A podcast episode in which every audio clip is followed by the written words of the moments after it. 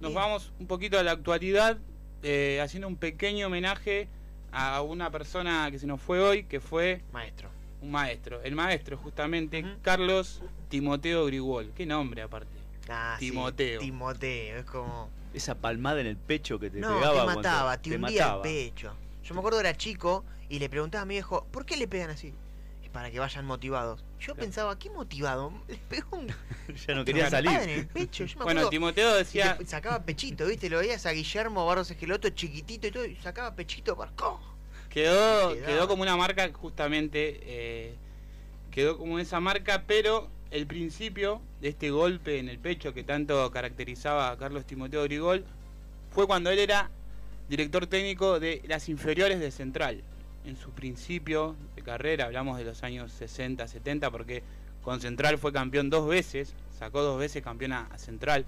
Un técnico que yo en esto lo relaciono con Bielsa, de que todos sus futbolistas lo, lo adoran, lo tratan como un maestro que les enseñó muchas cosas de la vida, aparte de lo futbolístico, y un tipo que le dieron equipos chicos siempre, salvo River, siempre dirigió equipos chicos y siempre se supo defender.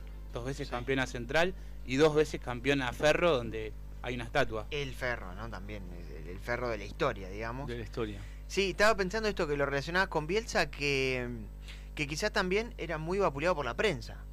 O sea, Claro. vos decías Gribol y decías el antifútbol en Claro. ese momento. Eh, y sí, ahora es sí, un maestro. Claro, sí, Sí. sinceramente, de- desde la táctica para sumar puntos, un equipo de Gribol era bueno. Ahora, si te sentabas en la platea y querías ver fútbol, no vayas a ver un equipo de Gribol.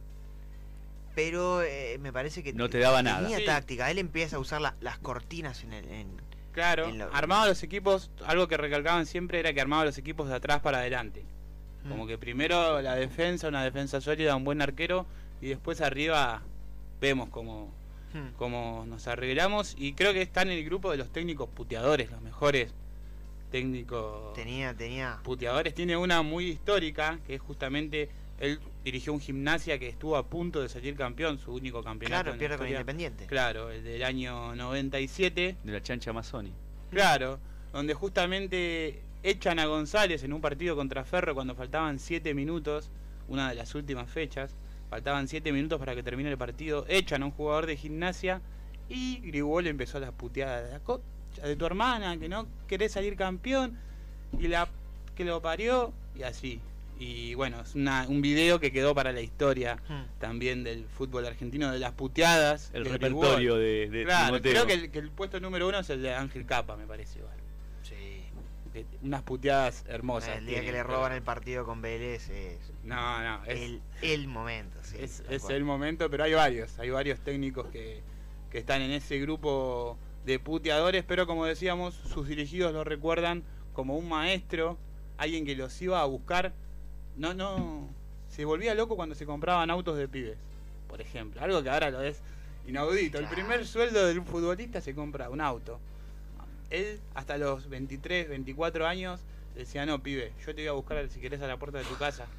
Pero no te compres un auto, guardá, comprate una casa, eh, no sé. Era un no padre. te compres un Un auto. maestro, Claro, claro. un padre.